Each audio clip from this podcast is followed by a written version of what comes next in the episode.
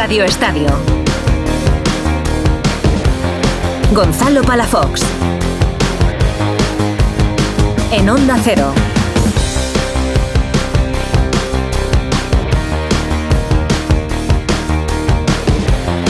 ¿Qué tal? Buenas noches. Durante las dos próximas horas hasta la una de la mañana te vamos a acompañar en esta sesión nocturna de Radio Estadio. Tras un sábado que se ha cerrado con el empate a cero entre Girona y Real Sociedad.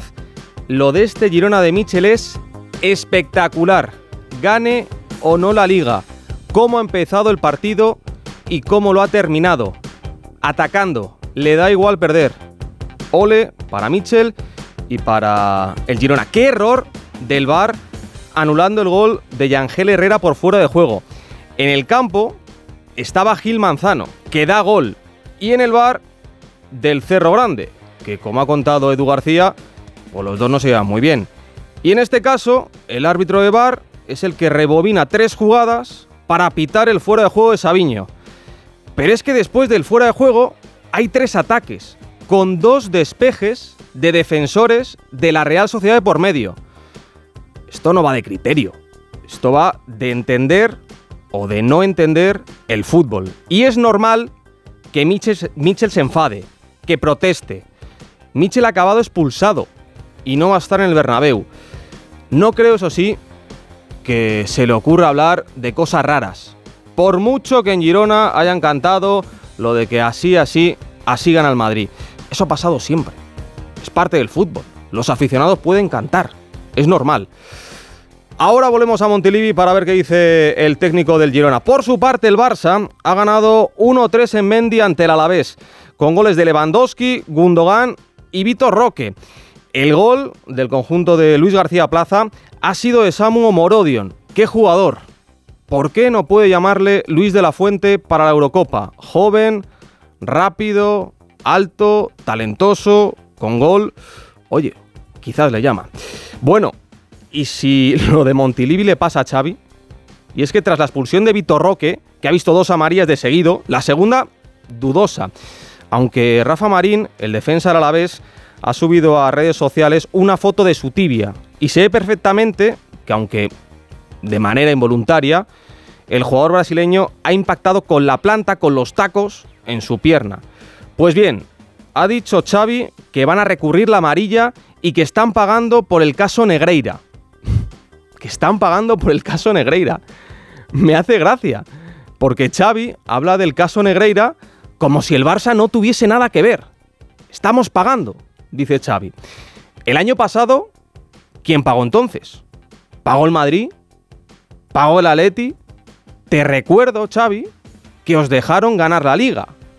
La Supercopa no, porque eso fue antes de que se destapara ya por marzo el caso Negreira.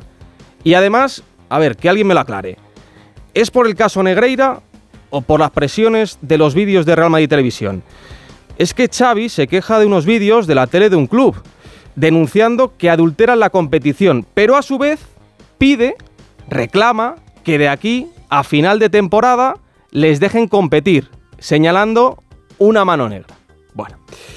También hoy en los Cármenes, empate a uno entre Granada y Las Palmas y victoria en Mestalla 2-1 del Valencia contra el Almería.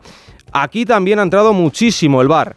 Lo importante, eso sí, estamos pendientes del jugador del Valencia, de Diego López, que ha recibido un fuerte golpe en la cara, en el pómulo, y que sufre una fractura y mañana se va a decidir si lo operan o no. Y esto en un día en el que en Francia ha saltado la noticia. Le Parisien anuncia que Kylian Mbappé ya le ha comunicado al PSG su decisión. ¿Sale o no sale? ¿Y a dónde? París, Manu Terradillos, ¿qué tal? Muy buenas. Hola, ¿qué tal? ¿Cómo estás? Buenas noches. ¿Y cuál es esa decisión? Bueno, pues como tú lo comentabas, una información de Le Parisien, un club cercano al PSG y, la información, el titular es bastante clara. Claro, Mbappé decidido fichar por el Real Madrid, aunque es cierto que el rotativo parisino dice que no hay nada firmado aún. Es una información que para mí, por lo que se entiende, se desprende del propio PSG, que da por perdido al jugador. Una decisión que empezó a fraguarse ya en diciembre poco antes de entrar en esos últimos seis meses en los que ya era libre de poder firmar por quien quisiera. El PSG yo creo que seguirá intentándolo. No le ha hecho una oferta 100% perfilada, pero sí que le ha hecho saber sus intenciones y que le quería eh, o que le pagaría un poco más de lo que está cobrando ahora, pero Mbappé no se ha mostrado nada receptivo. Es cierto que en las eh, últimas horas ha habido filtraciones del club eh, para intentar contrarrestar esta información, diciendo que no han recibido ningún tipo de información oficial por parte de Kylian Mbappé.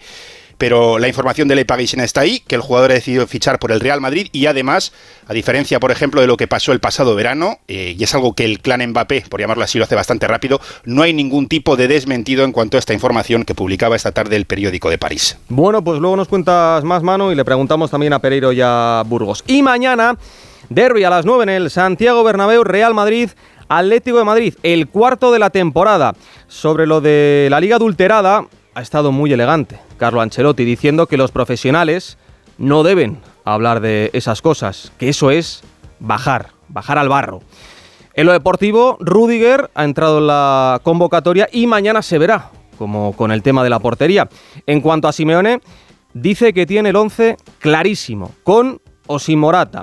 Además, mañana a las 2 en la Cerámica, Villarreal Cádiz, a las 4 y cuarto en el Sadar, Osasuna Celta de Vigo y a las 6 y media en el Villamarín Betis Getafe. Eh, se va Damián Suárez del Getafe, así lo ha confirmado hoy el club de Azulón, el club de Pepe Bordalás. En segunda división, jornada 25, segundo pinchazo del líder del Leganés que vuelva pronto a Fernán. Empate a cero en casa ante el Valladolid. Empate a uno entre Albacete y Cartagena. 1-0 en el Huesca Alcorcón. Goleada del Mirandés 3-0 contra el Villarreal B. Y lo último, Tenerife 0, Andorra 0. En fútbol internacional de la Premier hoy poquito, lo más interesante, el 0-5 del Aston Villa de Emery en casa del Sheffield. Mañana tenemos un partidazo en Londres, Arsenal-Liverpool y el lunes el City visita al Brentford. En Alemania, en la Bundesliga, el líder, el Leverkusen, ha ganado 0-2 ante el Darmstadt. Ha debutado Borja Iglesias de titular y ha jugado los 90 minutos. Y también hoy victoria 3-1 del Bayern contra el Gladbach y con otro gol de Harry Kane. Lleva 24 en la Bundesliga. Bota de oro y va a ser muy difícil que le cojan.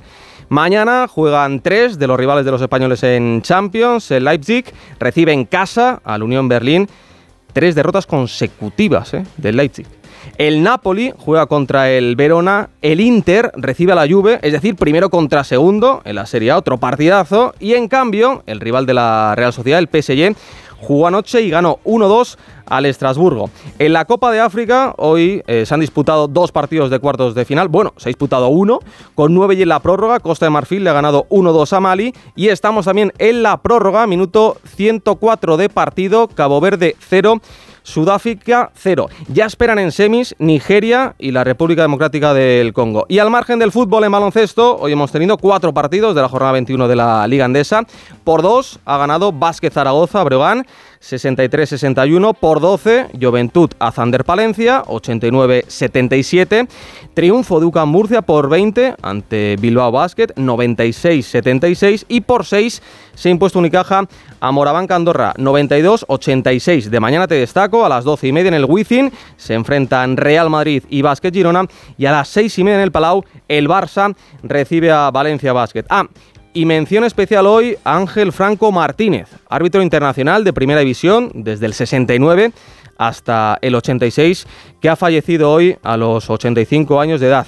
Es por él que a los árbitros se les conoce por sus dos apellidos.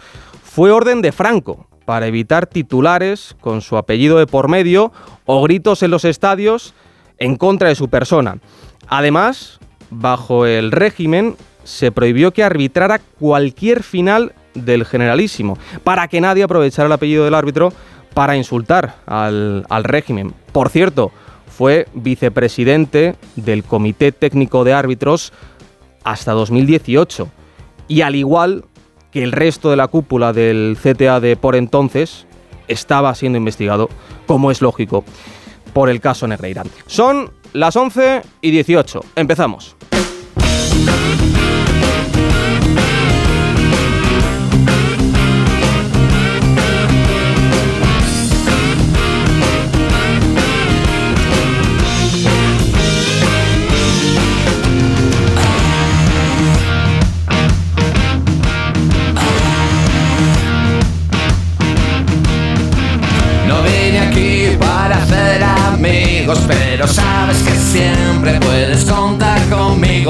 Pienso que yo soy un profesional.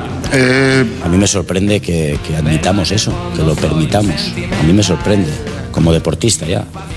Me sorprende una barbaridad. Y he dicho que adultera la competición por completo, por completo, vamos. Y semana tras semana. Y como profesional no quiero bajar a este nivel.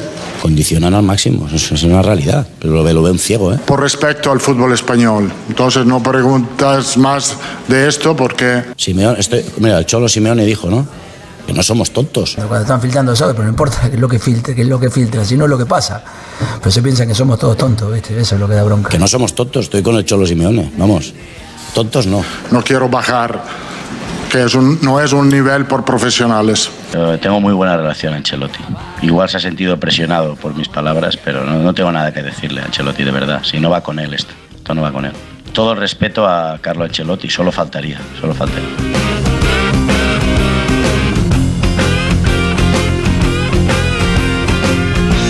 Luego la previa del derby con el post del Barça vamos a analizar en profundidad la guerra dialéctica, el cruce de declaraciones acerca de los vídeos de Real Madrid Televisión y los árbitros. Escucharemos también un fragmento del último vídeo de Real Madrid Televisión en este caso sobre Sánchez Martínez, el árbitro que va a estar mañana en el Bernabéu. Enrique Ortego, ¿qué tal? Buenas noches. Hola, buenas noches. En el fútbol de ayer y en el de hoy, ¿entiendes que se le anule ese gol al, Girona? No, la verdad que no lo entiendo, no lo entiendo. Lo que, y lo que entiendo menos que el árbitro de campo se deje influir por el, árbitro de bar mm, cuando él había dado gol, que le haga cambiar de opinión una acción como esta tan larga y en la que, como tú contabas antes, había habido ya tres centros y no parece que sea siempre la misma jugada pero bueno, yo es que ya lo, entre lo del bar y yo cada día vamos a peor, si es que vamos a peor. Eh, una herramienta que venía al fútbol para ayudar, al final está, está creando mucho más problemas de los que había. Totalmente de acuerdo, hay que utilizarla bien. Y creo que ahora mismo en el fútbol español se está utilizando fatal. Vamos a intentar escuchar a... hoy, el, el, que, el que estaba abajo hoy era un árbitro internacional de los que decimos que es de los mejores que tenemos. No es el, chaval joven del Bernabéu que se dejó influenciar por Hernández Hernández. No, lo de hoy eh, ya es otro caso distinto. Es decir, que es que. Mm, un segundo, que vamos a escuchar a, a, Mitchell, que creo que está hablando de eso Movistar. Sin mi presencia, pero es verdad que a nivel, a nivel personal, pues, eh, pues me duele bastante, me duele bastante. Y a la última, Mitchell, que entiendo que estará... Está hablando de su expulsión, Mitchell, que no va a estar la próxima semana en ese partido frente al Real Madrid en el Santiago Bernabéu, tampoco Blin y Yangel Herrera.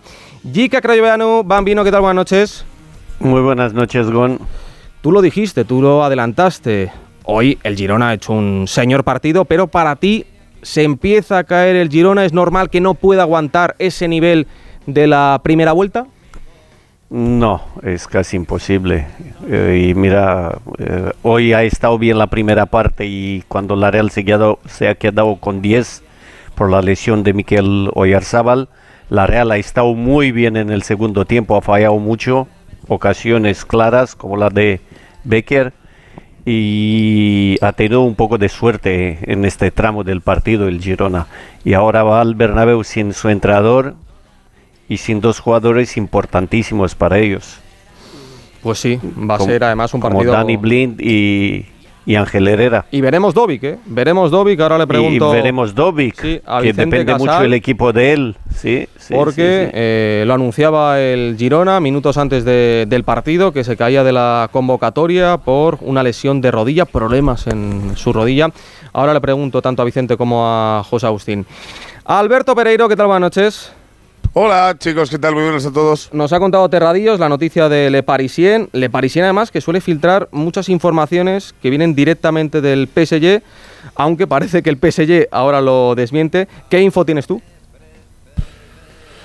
Bueno, el Madrid lleva bastante tiempo con silencio estampa en esta, en esta historia y además instando a más de uno a, que comente lo justito. Eh, eh, tú, si tú preguntabas hoy, pues te decían que, que bueno, que sabían eh, más o menos tirando a nada, pero alguno te esboza la sonrisa típica. Bueno, vamos a ver, yo que ojalá, ojalá sea ya por fin eh, la tercera, bueno, en realidad son cuatro con esta ya, la cuarta, la vencida de, eh, de me parece muy pronto para asumir ciertas cosas sabiendo que se pueden encontrar por el camino en Champions y que se le puede hacer eterno a Mbappé, pero ojalá, ojalá que, que termine ya de una vez esta historia y que juegue en el Madrid porque sería bueno para todos.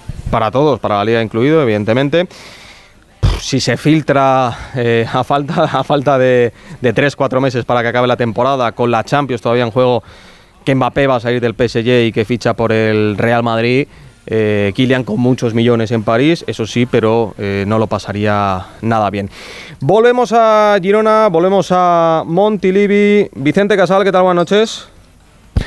¿Qué tal? Buenas noches.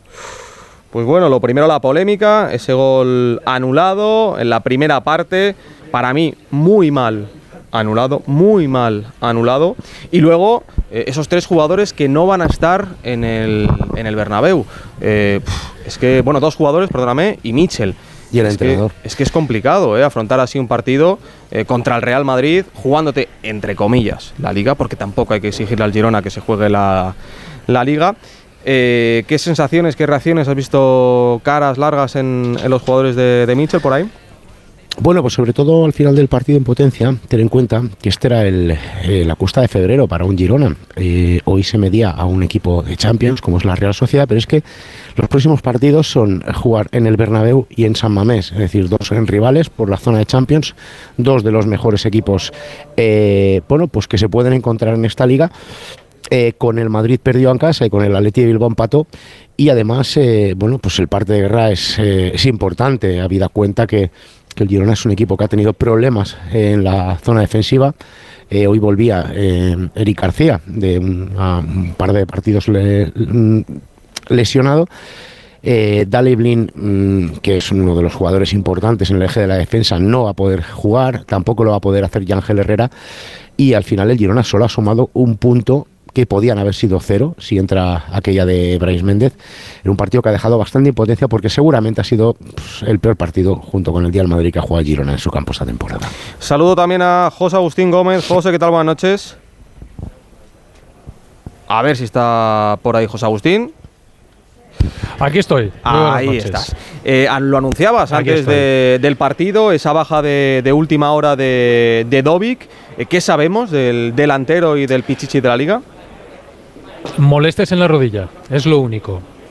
Más allá de eso, no hay nada más. No hay ninguna información y estamos pendientes de que a lo largo de la semana conocer si hay algo más después de las pruebas que le puedan ir haciendo, porque es un jugador que hoy hemos comprobado es vital en el sistema de Mitchell. Y de cara a la visita del Bernabéu y la visita a San Mamés, como comentaba Vicente, se me antoja que sin Dovic, eh, perdón, sin Dovic, hay más problemas para conseguir resultados positivos. Teniendo en cuenta también las bajas que ya acumula antes de este partido, a las que habrá que sumar, como decía Vicente, Yangel Herrera, que hoy ha visto quinta amarilla, lo mismo que Daily Blind, y además Mitchell, que vio roja directa y que tampoco estará en el Bernabéu. Quique, Yica, Pereiro, Blin, Yangel Herrera, igual Dovic, Mitchell. Se le pone muy complicado al Girona. Bueno, pero es que Blind, eh, yo estoy de acuerdo con vosotros en que hay una Un serie de segundo, jugadores que, que, son que- que imprescindibles. creo que Quique no te está escuchando.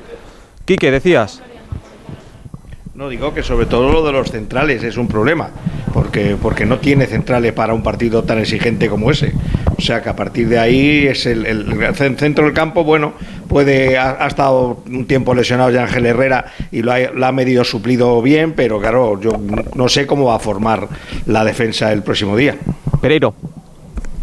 No, que digo que a mí, eh, por mucho que Blind de cara ah, al exterior me parece un, un futbolista de lo que más nombre tiene el Girona, yo cuando veo los partidos me parece el más, de los más prescindibles de, eh, de todos y donde más le ataca el resto de los rivales para eh, intentar sacar algo positivo de esa parte de la defensa eh, de tres centrales donde está él. Eh, me parece mucho, mucho más importante que no estuviera Couto, que no estuviera lo de Yangel, sí me parece una baja en condiciones porque creo que está tirando mucho para arriba y para abajo. Es un futbolista que a mí me gusta bastante. Son cinco goles en los que lleva este año y con bastante tiempo lesionado, pero bueno, tiene otro jugador que puede jugar ahí como sea Pablo Torre, por ejemplo, o que quiera meter a Valery un poquito más atrás, pero eh, creo que la única que es completamente eh, insustituible es la de la de Dovic. Eh, me parece un jugador completamente diferencial, el remate, en la fijación de centrales, con qué centrales llegaría el Madrid y en qué y en qué estado, en el hecho de generar para los demás. Creo que cuando sale, eh, pues es eh, el típico jugador que le genera un miedo al rival, eh, que tenemos pocos de esos en, en la liga. Y me imagino que también pesará bastante el hecho de no tener a Michel en el banquillo. De eso estoy convencido también. Sí. Jica, ¿crees que sobre todo esto, la figura de, de Mitchell para un jugador que no esté su entrenador en un partido tan, tan importante, influye? Hombre, influye en algo. Claro que influye, eh, porque un entrenador a pie de campo puede dar mucho más y mejores instrucciones cuando las cosas van mal, porque cuando las cosas van bien, pues es más fácil, pero cuando las cosas no salen.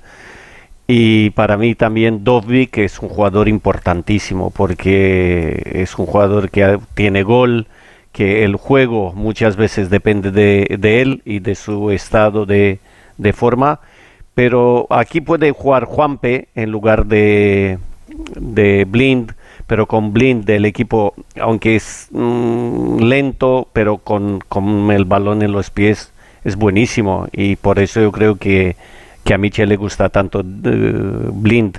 Normal, sí. Pero yo creo que Girona tiene plantilla para afrontar el partido porque puede entrar Solís, que hoy ha cambiado al Girona con, con su salida, ha tenido más la posesión. Yo creo que tiene equipo, pero el Madrid es favorito. Bueno. No me cabe la mejor La menor duda. duda, vamos, la menor duda. No cerramos la conexión con Montilivi, ahora volvemos para escuchar a Michel en rueda de prensa y nos pasamos también por Valencia eh, para conocer el estado de salud de Diego López. Eh, no sé si lo habéis visto, pero le ha dado un codazo terrible, centelles en el, en el pómulo, fortuito, eso sí, y el jugador del Valencia que está ingresado. Eduardo Esteve, ¿qué tal? Buenas noches. ¿Qué tal, Gonzalo? Buenas noches. Sí, además ha pitado penalti el colegiado a instancias del VAR. ¿eh? Es curioso porque el colegiado ni lo había visto ni tampoco el asistente. Ha sido retirado en camilla. El futbolista rápidamente se ha marchado a un hospital y va a pasar la noche en el hospital. Tiene una fractura de pómulo y van a ver si le operan o no. De momento todavía no lo han decidido, va a ser mañana cuando se decida si tiene que pasar por el quirófano y si lo hace, pues el Valencia tendrá una baja, en el caso de Diego López, de un mes y medio. Así que eh, el futbolista está bien, evidentemente, pero con esa fractura del pómulo. Bueno, pues esa es la mejor noticia. Abrazo fuerte, Esteve. Un abrazo, Gonzalo. Una pausa y vamos hasta Barcelona.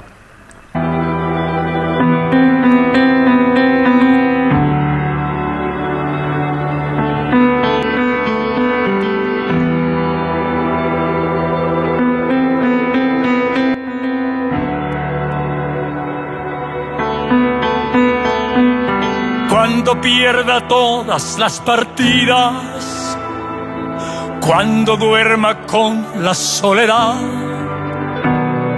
cuando se me cierren las salidas. Y la noche no me deje en paz. Cuando sienta miedo del silencio. Otra vez lo habéis visto vosotros, no hace falta que lo diga yo otra vez. Hoy gran partido del equipo, estoy muy contento. Yo solo pido que nos, dejan, que nos dejen competir. Solo pido esto. Ya no voy a hablar más de los árbitros, porque luego se me gira todo en contra. Pero que nos dejen competir, porque hoy es otro error flagrante, sin más. Y desde el primer partido, si lo dije en Getafe, yo creo que estamos pagando lo del caso Negreira. Tengo ninguna duda. Esa es la realidad. Esa es la verdad. Lo que siento yo. Pero ya no voy a hablar nunca más. Nunca más de los árbitros. La realidad ya lo estáis viendo. No hace falta que lo diga yo otra vez. Si no, luego me matáis. Sí que me matáis. Sí, que me matáis. Pero esto, ¿qué, qué te tengo que decir? Una mentira. Esa es la verdad. Otro error otra vez. soportaré los golpes y jamás me rendiré. Y aunque los sueños se me rompan en pedazos, resistiré, resistiré. Pues ahí continúa Xavi Hernández con su guerra contra el madridismo sociológico y, bueno, la realidad. Dos victorias consecutivas, que es lo más importante seguramente para el Fútbol Club Barcelona. Alfredo Martínez, ¿qué tal? Buenas noches. Hola, buenas noches, Gonzalo. A lo mejor ya no es solo la guerra de Xavi, ¿no? A lo mejor. A lo mejor vamos, a, ser- vamos a ver qué dice de- Mitchell. empieza a ser de más gente, vamos a ver mañana, no sé, no sé, la, la jornada viene un poco complicada para pensar que es una guerra de uno solo. De momento parece ser que es de uno solo, de uno y No, medio. no, no, no, no, no ¿Tú por lo que, que yo, no? por lo por lo que yo estoy escuchando no es de uno solo, es de del entrenador del Barcelona de un club y de otro club que también empieza a, a sentirse agraviado, que empieza a sentirse grande, ¿no? Pero bueno, a lo mejor son percepciones personales. Bueno, veremos, ¿no? Eh, a ver qué dice ahora en rueda de prensa Mitchell. Eh, para mí es... Que eh, dijo en su día que no había mano negra, dijo en su día que él no pensaba que había mano negra, recordarás, no hace mucho tiempo. Vamos a ver si empieza a cambiar de opinión o es políticamente correcto. No, si él puede decir que, se han equivocado los, los árbitros. O Y- puede, ser, o puede no pensarlo y no ser po- políticamente correcto. Para mí, mira, te digo una cosa, Alfredo. Para mí se han equivocado.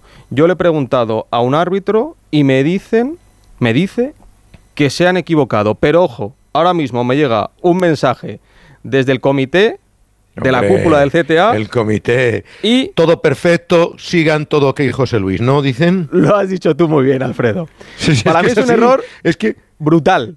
Brutal. Yo, yo, yo te he oído informaciones tuyas. Fidedignas del comité. Esta Sí, sí, jugada sí. está perfectamente arbitrada. Este eh, VAR ha entrado correctamente. Digo, pero, pero entonces, ¿para qué hablamos nosotros? No, que Si parece que además todo perfecto. que cuando lo digo yo, lo, lo pienso yo y yo puedo estar pensando No, no, no, una cosa digo, totalmente contraria, ¿eh? como es ahora. Me hace mucha gracia, pero vamos, que ahora mismo me da la sensación de que hay una corriente fuera del madridismo de que esta liga, bueno, pues está empezando a, a estar complicada. Está para- preparada, No digo que esté- dijo no, no, Simeone no, no, hace ya varias temporadas. Yo, yo no lo digo, Dios, Dios me libre. Ni adulterada ni preparada. digo que lo digas tú, Pero no. que la corriente general de la gente es decir, oye, este año están beneficiando al Madrid. Y esa es una corriente generalizada, no nuestra, de la gente en la calle. Quique, Yica, Pereiro, ¿lo veis así? Yo no tengo nada que decir, lo digo en serio. Pero yo no me reiré nunca de lo que tú digas, eh, Alberto. No me estoy riendo, vamos, Dios No, me libre que de no se ha reído- No, que pero aparte compañero es amigo mío, o sea, que conste. es- es- pero es digo por lo de la corriente de la gente que está en la calle, ya me parece increíble, ¿sabes? No, pero es que es así, Alberto. Es así. O sea, pues debo vivir en otro cree- sitio, tío, te lo digo en serio. Oye, es que vienes del partido de Almería, vienes de estos oh, eh, dos últimos partidos y dices, oye, ¿qué está pasando aquí? ¿Qué dice Simeone? ¿Qué dice ahora el Girona? ¿Qué dice el Barça? No sé. Y, y- y yo no lo Pero pongo al- en, en mi creencia. Sí, pero hay una cosa, que perdona Alfredo, perdona. Eh, Simeone, cuando, cuando Xavi se refiere al entrenador de- del Atlético de, de Madrid, eh, Simeone no está hablando en ese caso de los vídeos de Real Madrid Televisión. Simeone está hablando de las conversaciones que se producen Claro, en el bar. Claro, y que no le gustan. No, hablemos sí, sí, de- pero en esas conversaciones hemos visto muchas jugadas. Sí, pero él, él, él dice, no seamos tan tontos de fijarnos en los vídeos. No, Fijémonos no, no, no, en no, las no. consecuencias de no, los no, no, vídeos. perdón, perdón, perdón, no, no. Sí, Eh, sí, te- sí, te- sí, no, no, te tengo que corregir, perdón, Alfredo. Es que lo he escuchado esta, esta misma mañana eh, porque quería cerciorarme de lo que decía Simeone.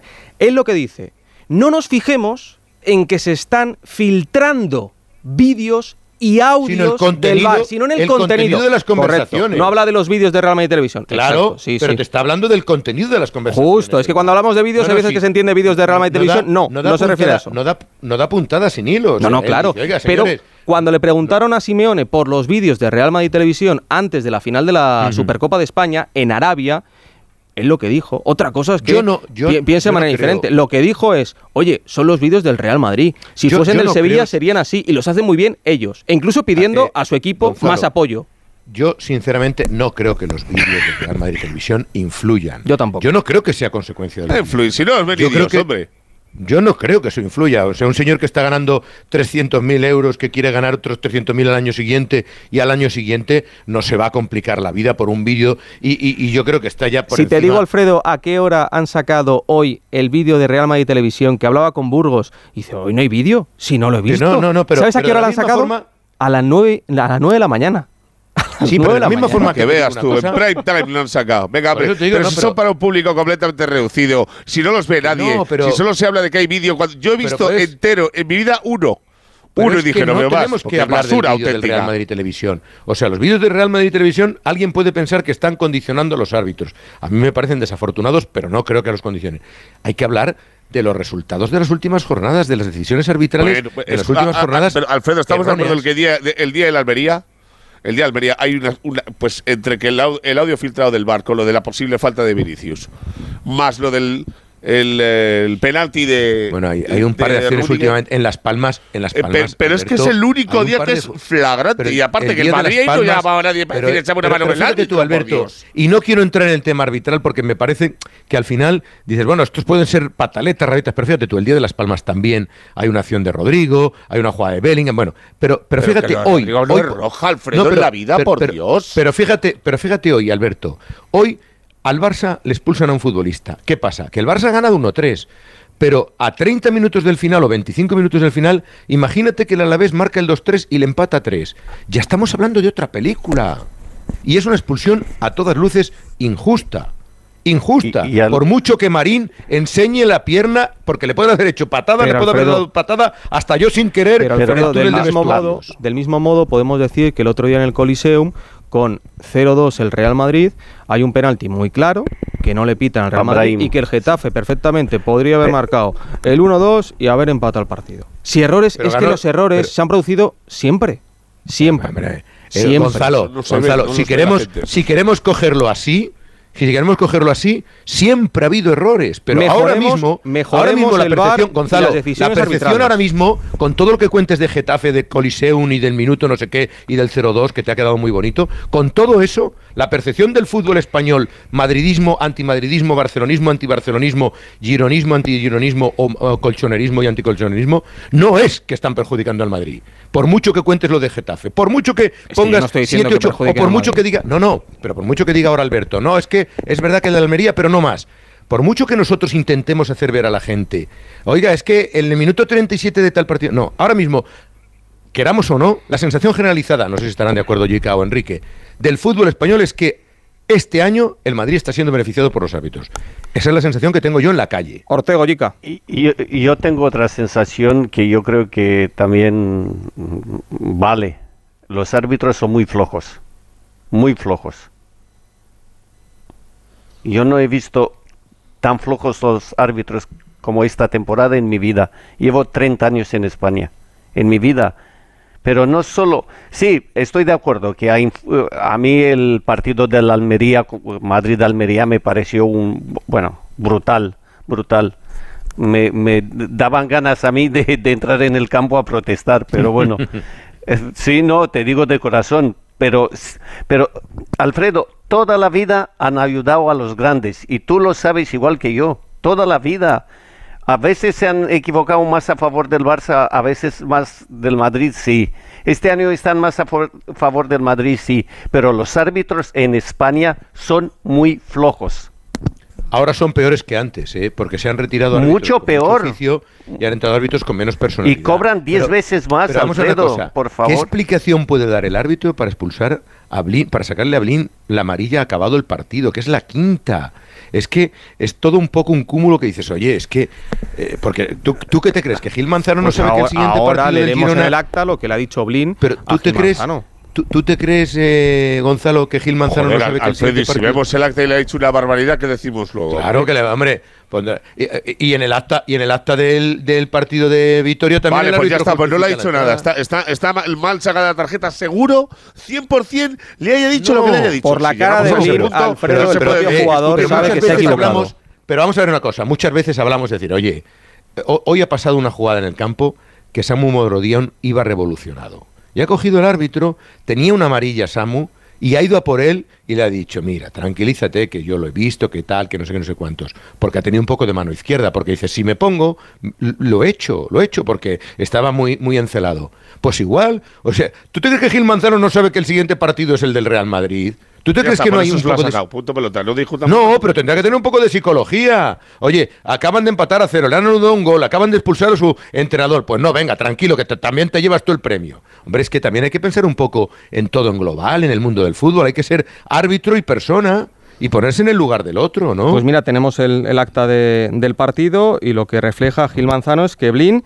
fue amonestado por el siguiente motivo. Una vez finalizado el partido, se le mostró tarjeta amarilla por dirigirse hacia mí haciendo observaciones de orden técnico de forma reiterada. Pues eso es. ¿Los árbitros tienen que tener mano izquierda? Eso la es tienen cadena que tener perpetua. como le han pedido los entrenadores en la última reunión. Yo que un jugador se vaya a perder un partido por esto, pues acabado el partido. No puede ser. Acabado el partido. Pues no puede ser. Igual que si un entrenador está protestando en, la banda de manera ostensible, Yo pero al principio que el arbitraje del Girona Real Sociedad ha sido una vergüenza. Pero, pero no le insulta al árbitro ni hay nada de por medio. Para la, para la competición que haya arbitrajes como el de Almería o el del Girona, no lo pero, creo. Pero fíjate pero tú, ahí pero fíjate a pensar que al Madrid le están regalando la liga, pero coño, estamos pero, empezando pero a hablar de la liga cuando están todos a 10 puntos. No, no, no, no, no, no, no, no, cuatro no, no, no, de nada.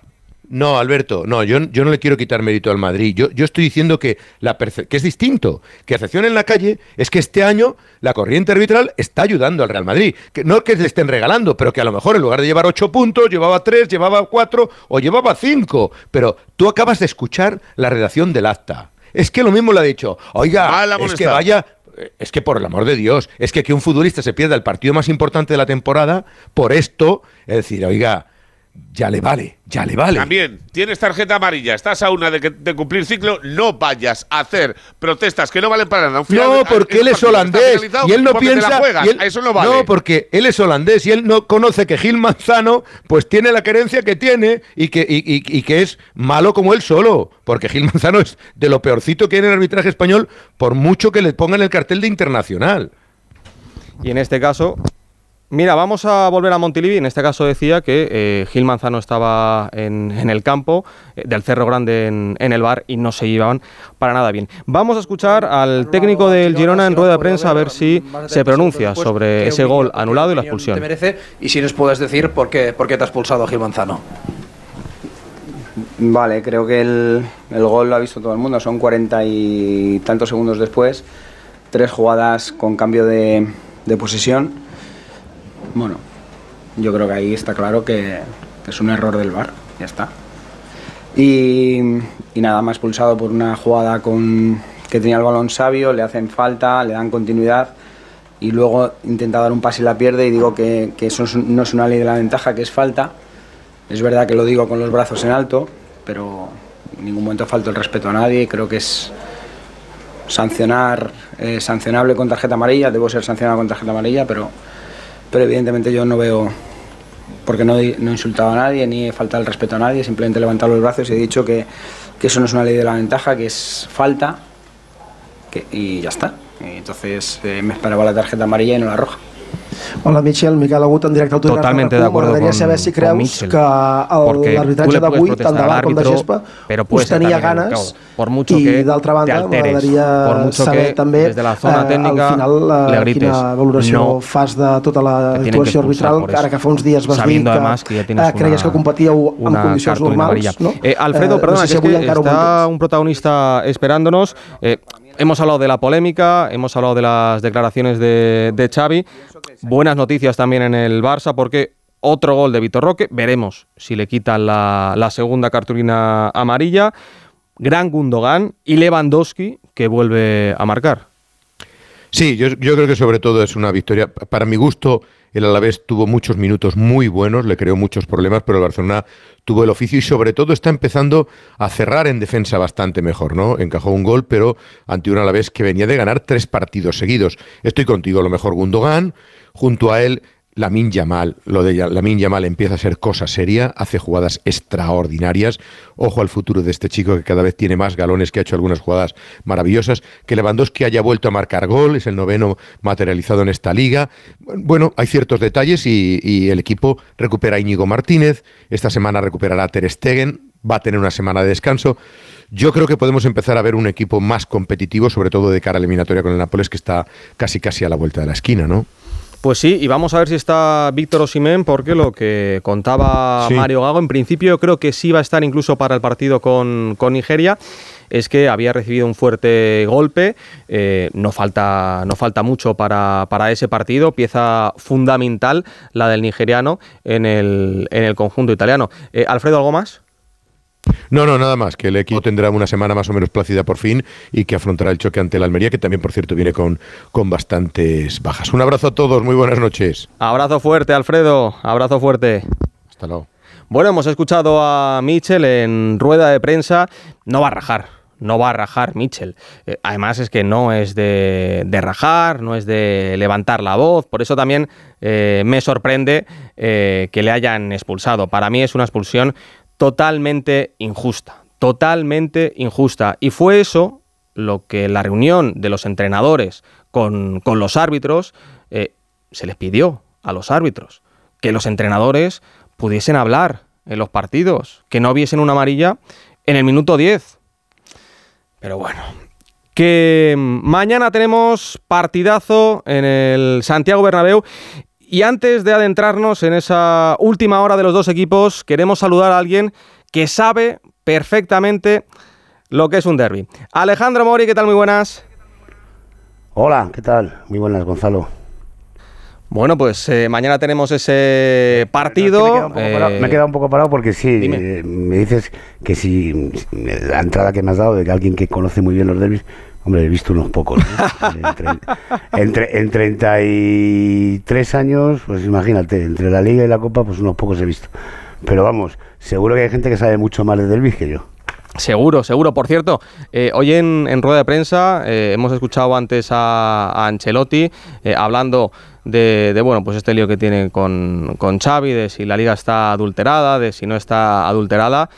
Simeone Ahora escucharemos unos fragmentos de los últimos meses. Se lleva muy bien con Ancelotti, hay muchísimo respeto. Mira que eh, hace unos años, bueno, incluso el año pasado, hemos visto eh, momentos antes de, los derbis con, muchísima tensión. No sé si la tensión, Jano, ¿tú crees que ha bajado un poquito? Eh, bueno, entre los banquillos sí, desde luego. En los banquillos sí. Eh, entre los jugadores yo creo que también, los derbis no son como los de hace años, que, se, vivían una semana antes y duraban una semana después, y había y los jugadores y había jugadas polémicas y los futbolistas rascaban y había entradas duras, eso ha cambiado mucho. Y evidentemente entre los entrenadores hay buen rollo, no entre las entidades, pero entre los entrenadores sí, y Simeone no es público y notorio, se ha tratado de decirlo, admira a Ancelotti, le admira profundamente. Mira, Jano, tú has disputado, entre comillas, muchos derbis y quien nos escucha, no sé si más o menos. Juan Fran Torres, ¿qué tal? Buenas noches. seguro. Buenas noches. Alguno ha jugado, ¿eh? Alguno, ¿no? Jano ha jugado más que yo, ¿eh? Ah, bueno, no, yo, no he jugado, yo no jugado ninguno. Ha estado presente, ha estado presente. Tiene más experiencia que yo. Tiene más experiencia, tiene más experiencia Jano. Oye, eh, eh, ¿trabajas más ahora o cuando, cuando era jugador? ¿Ahora? Ahora y me lo dice mi mujer, ya se lo dije a Jano también en persona, que tenía a Verónica a veces un poco enfadada, pero bueno, eh, el vacío que he dejado de, dejar de jugar es tan grande que necesito ahí, necesito meterle energía ahí. Eh, ahora está Gonzalo, déjame, Gonzalo, déjame decir una cosa porque me acabo de acordar. Juan Fran, ¿tú te acuerdas cuando fichaste por el Atlético de Madrid cuál era el primer partido que tenías al día siguiente de ser presentado? Claro, un derby ahí, contra el Madrid, perdimos 2 a 1 en el Bernabéu. Y, sin, sin, entrenar, sin nada titular. Sin entrenar, y, y, te acuerdas que, y te acuerdas que te dije, y te acuerdas que te dije mañana juegas? Sí, me lo dijiste, tú sabías antes que yo. lo sabías antes que yo, lo sabías antes que yo. Ahí, nos, ahí empezamos a ser, ahí empezamos a ser, ahí nos conocimos y luego nos convertimos ahí en amigos que te decía Juan Fran, ahora está el, Metropolitano, que está precioso, es verdad, está precioso, pero echas de menos el Calderón, ¿no? Sí, todos los, todos, todos los que hemos vivido tantos años ahí eh, con tantas buenas alegrías que nos ha dado el Calderón y tantos partidos eh, para, para la historia, pues lo echamos de menos. Eh, hace unos años ya lo dijo Felipe Luis en una entrevista, que a veces soñaba con, con el calderón y con el césped, el olor a césped que hacía, tenía un olor, un olor especial, tenía magia el Vicente Calderón, tenía magia, el Metropolitano es espectacular, es otro nivel, lo necesitábamos como club, es un avance, es un era es algo para nosotros que nos, nos posiciona a, un nivel eh, superior, pero está claro que todos echamos, aficionados, jugadores, echamos mucho de menos el, el Calderón. A mí me da mucha pena, mucha pena cuando paso por ahí ya no está. Me da, me da mucha pena, la verdad. Normal, normal, porque eh, vivisteis momentos inolvidables en, en, ese estadio y todos los aficionados de, de la Leti reconocen que, les da muchísima pena pasar por ahí y, y no ver su estadio. Es como el que, el que se va de una casa en la que ha vivido toda su vida y esa casa ya no está. ya no está, entonces eh, se te rompe el, corazón, es algo, es algo lógico. Pero el Metropolitano se va acercando, ¿eh? sí. interrumpa, el Metropolitano se va, hay algunas noches y, cada año que pasa y como se han vivido ya cosas tanto buenas como no tan buenas, ahí ya se va formando historia y, y yo veo a la gente, ahora que me toca mucho comentar, los partidos para Zon, que estoy con ellos y me toca mucho hacer el Metropolitano. Eh, no sé, yo noto que cada vez más, ya el último año que yo estuve, en 2018-2019, ya había partidos o hubo partidos, me acuerdo contra la Juve o el Arsenal, había partidos también que vivimos espectaculares y, y ya va, va, va cogiendo una dimensión yo creo que necesita muchos más años para el Calderón, pero va cogiendo una, dimensión parecida. Oye, eh, ¿a ti te gusta el, nuevo Bernabéu? ¿Cómo está quedando? Hay gente que, dice que está quedando horroroso. Eh, en cambio, a mí no me parece que... A ver, por dentro está mucho más bonito, por fuera entiendo que todavía lo tienen que, acabar, pero también hay gente que está enamorada del nuevo Bernabéu. No lo, lo he visto por fuera y por fuera la verdad que es impactante. Luego por dentro no, porque no me han invitado y porque no me han tocado. ¿No te han invitado todavía? no me han invitado, no creo que tampoco me inviten. Pero eh, por fuera se ve que es espectacular y la obra que han hecho es espectacular y la inversión es muy grande y está claro que tienen un grandísimo estadio, ya lo tenían. Y, ahora pues más bonito aún. Si mañana la Leti no, no, gana el partido, eh, ¿se os va la liga? Para mí sí, la verdad que si estuviese en el equipo con el Cholo, pues sería más, y, el, Jano lo sabe, sería más eh, precavido y no, y no tan impulsivo a la hora de, responderte, porque el Cholo se enfadaría conmigo, como se ha enfadado alguna vez, por, por mi positivismo, por mi realismo, pero es la, para mí ahora es una realidad. Si no ganamos mañana en el Bernabéu se va a poner muy muy difícil. Ah, pienso que vamos a ganar, ¿eh? que va a ser la, la, tercera de esta temporada, ya van dos, eh, pero, que, pero pienso también que lo he dicho esta semana y se lo he dicho a gente que, que, conozco y que es del Madrid, pienso que va a ser el partido más difícil de, de, los tres derbis que se han jugado este, este año. Le han preguntado al, al Cholo hoy en rueda de prensa y no se ha querido mojar. ¿Ganarle tres derbis al Real Madrid en una misma temporada sería pues sería pues prestigio para nosotros, pero realmente no te da ningún título, no lo puedes comparar como un título, eso nos haría nos haría pequeños. Y nosotros eh, en los últimos años o por lo menos en nuestra época ganamos muchas veces en el Bernabéu y íbamos al Bernabéu y nos lo tomábamos eh, como una victoria importante, pero no como si fuera un título. Y mañana si ganamos, pues no es un título tampoco. Eh, el único título que ganamos en el Bernabéu fue cuando ganamos la final de Copa del Rey. Los demás, pues son puntos que te pueden ayudar a aspirar a ser campeón o puntos que, te alejan a, ser campeón. Y si mañana no ganamos, pues la realidad es que nos aleja nos aleja bastante y bueno, eh, después también ha ganado el Barça, tenemos que intentar a ganar el Athletic Club, tenemos que intentar mañana sacar un buen resultado del Bernabéu. Yo creo que los chicos lo saben y, seguro que van a hacer buen partido. Eh, más allá de la duda en la, portería en el, Madrid, eh, de cara al partido hay pues dos dudas, Rudiger y, Morata. Eh, seguramente viste el, famoso pellizco de, de, Rudiger. Aquí Segurola dijo que eso era, era roja. Claro, ahora tenemos VAR y se ve todo. No sé cómo lo viste tú y si en el fútbol de, antes, sin bar, eh, para ti eran caricias y, poco más o, es roja. Bueno, para mí son caricias, si lo quieres llamar así, sinceramente, porque yo también he tenido los, las mías, los míos también, los Godín, los Miranda, nosotros éramos duros también y recuerdo muchas defensas duras y bueno, ahora con bar es diferente porque ahora con bar con cualquier situación y ojalá hubiésemos tenido el bar en nuestra época, pues yo creo que algún título más tendríamos.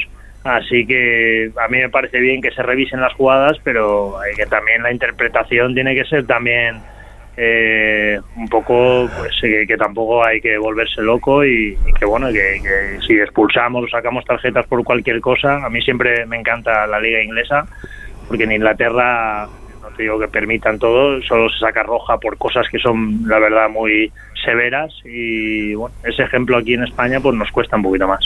¿Crees que los árbitros en, España, en la liga, eh, lo están haciendo bien? Para mí sí. Yo siempre les defiendo y pienso que tienen una labor muy complicada. Todo el mundo se empeña en criticar y, y yo también he criticado alguna vez, pero muy pocas cuando jugaba, pero criticamos porque estamos con la calentura, pero luego lo piensas y ellos también se equivocan, no quieren equivocarse y no quieren pitar a unos eh, mejor que a otros. Yo creo, no sé, yo creo que hay que creer un poco en su trabajo, en su profesionalidad. Yo siempre les apoyo. No sé si yo creo que muchos árbitros también a mí me, han respetado mucho porque no porque haya dicho cosas eh, a favor de ellos, sino porque decía cosas coherentes y los árbitros intentan hacer lo mejor posible. Yo en ese aspecto no, no tengo duda de, ellos. Y para mí pienso que tenemos buenos árbitros. Eh, el tema es también la historia que tenemos, la, la forma que tenemos aquí en España, del jugador español, los equipos españoles, pues tenemos una cultura diferente también a otras ligas y, yo creo que nosotros pues complicamos mucho más a los árbitros de, lo, que, de lo que deberíamos. Hemos estado analizando eh, desde el inicio del programa el cruce de declaraciones entre Xavi y Ancelotti, con Ortego, con Giga, con, con Pereiro, también con Alfredo. Em, ¿Crees que los vídeos de Real Madrid Televisión eh, pueden llegar a adulterar la liga y condicionar a un árbitro? Mira que Jano me dijo que iba a ser la entrevista facilita, ¿eh? la, estás complicando. Parece ¿eh? mentira que no sepa dónde vienes, querido, madre mía, mi vida. Pero yo soy muy sincero también. Yo pienso que ahí. Yo he escuchado los comentarios de Real Madrid Televisión y comentan con la bufanda. Yo cualquier comentarista, a mí, a mí, a mí comentar con la bufanda te quita de todo, de todo crédito. Este año a mí alguna vez me han criticado o el año pasado me ha llegado algún mensaje. Oye, que como estás retransmitiendo al Atlético de Madrid en la zona, que tienes que apoyar más, tienes que tal y, y me lo dicen aficionados al Atlético de Madrid que yo conozco. Y yo les digo lo mismo y yo no puedo eh, ya sabéis, eh, no puedo, no sé, no, hay periodistas que lo hacen o hay gente que lo hace. Yo no puedo comentar, no sé, no soy el roncero de turno o el, no sé, es que no puedo comentar con la con la bufanda realmente. Eso no, no, está bien para para es una falta de respeto a, a un Atlético de Madrid Osasuna, que me acuerdo que me criticaron porque dije que era gol, para mí era gol, era falta no era falta del Atlético a favor del Atlético de Madrid y era gol de Osasuna es que eso es lo que vi en ese momento. Entonces, sinceramente, a mí pues, escucho comentarios a veces con, comentando con la bufanda y me entran por un oído y me, salen por otro. Yo creo que no hay que prestarle mucha atención. Jano, pregunta tú alguna porque si no... Eh. Es, eh, Juan Fran es la, la coherencia, la coherencia personificada. Eh, eh, además es un hombre del renacimiento porque fíjate, ha jugado al fútbol, es directivo de un equipo, eh, tiene alma de director deportivo. Eh, mm, bueno, mira cómo comenta el razón, que da gusto escucharle, ¿eh? que da gusto escucharle. Bueno, te voy a poner una, una facilita, Juan Fran. ¿Tú crees, el Atlético de Madrid ha jugado tres veces con el Real Madrid este año, perdió en la Supercopa en Arabia, y eso que iba ganando en el ochenta y tantos, dos tres, pero ganó como local y con solvencia en Liga y en Copa. ¿Tú crees que eh, se ha minimizado un poco? Que parece que cuando el Madrid pierde con el Atleti se, se, se, dice más que es por demérito del Madrid que por poner en valor las cosas que ahora viene el Atleti para desactivar a un gran equipo como es el Real Madrid. Sí, yo creo que sí. Y, sinceramente, hoy en día ganarle el Real Madrid tienes que ser, tienes que estar de 10 en todo, sobre todo físicamente, que son animales Tienes que estar nivel nivel superior a 10 para ganarle al, al Madrid en, un partido 90 minutos y más en su estadio. En su estadio ellos eh, siempre lo, alargan y te sacan remontadas y cuando juegan fuera, los Vinicius, los Rodrigo, los Valverde, los Camavinga, es que eh, Chouameni, Modric, eh, que con la edad que tiene es un animal también. La verdad que yo creo que lo que ha hecho el Atlético de Madrid este año, ganarle dos partidos al Madrid eh, y, casi si no le remonta o no le empata al Madrid ahí en, eh, antes de, finalizar el partido de, la, de la semifinal, eso es muy difícil de hacer. Y yo creo que es porque también pues hay un trabajo muy bueno del míster, de los chicos que físicamente están bien, y necesitamos eso mañana el Bernabéu, estar que el míster lo plantee como ha planteado los últimos partidos, que vea los defectos que los tiene el Madrid, porque los tiene, lo que pasa es que te los tapa con tantas virtudes que tiene, pero yo he hablado con el míster y, hemos hablado de los defectos de, del Madrid y intentar eso, pues, eh, no sé, llevarlo hasta el límite y que ellos sufran y que luego aguantar físicamente. Es que para mí la clave es estar físicamente al mismo nivel que ellos. Después tú también tienes calidad para resolver, así que yo creo que ahí hay una hay un mérito increíble del Atlético de Madrid y yo creo que hay más mérito después de cuando ha jugado el Madrid contra el Barça, se ha demostrado lo superior que ha sido el Madrid al Barça este año, ha sido una barbaridad. Entonces eso hace que, que no hay que minimizar al Atlético de Madrid y bueno, ¿quién minimiza al Atlético de Madrid? Pues, pues, pues, los que quieren minimizarlo, los que quieren es normal, siempre hay un bando que minimiza a unos y otro lo, hace más grande, pero, bueno, yo creo que hay que valorarlo y la gente que somos del Atlético lo estamos valorando. Hablando de, claves, eh, igual la clave mañana es Antoine Grisman, eh, que le ha marcado además dos golazos al Real Madrid en los dos últimos partidos, tanto en la Supercopa como en la Copa del Rey. ¿Para ti, Antoine, es ahora mismo el mejor jugador del mundo? Para mí, para mí es el mejor, bueno, de los mejores de la liga, de los mejores del mundo. Eso habría que ver, los mejores que están, no sé, los Haaland, los Mbappé. Es que, claro, compararlos cada uno tiene unas características. Lo que nos da a nosotros Antoine a todos los niveles, yo creo que a nivel de rendimiento está superior a lo que dan muchos otros jugadores importantes en otros clubes importantes.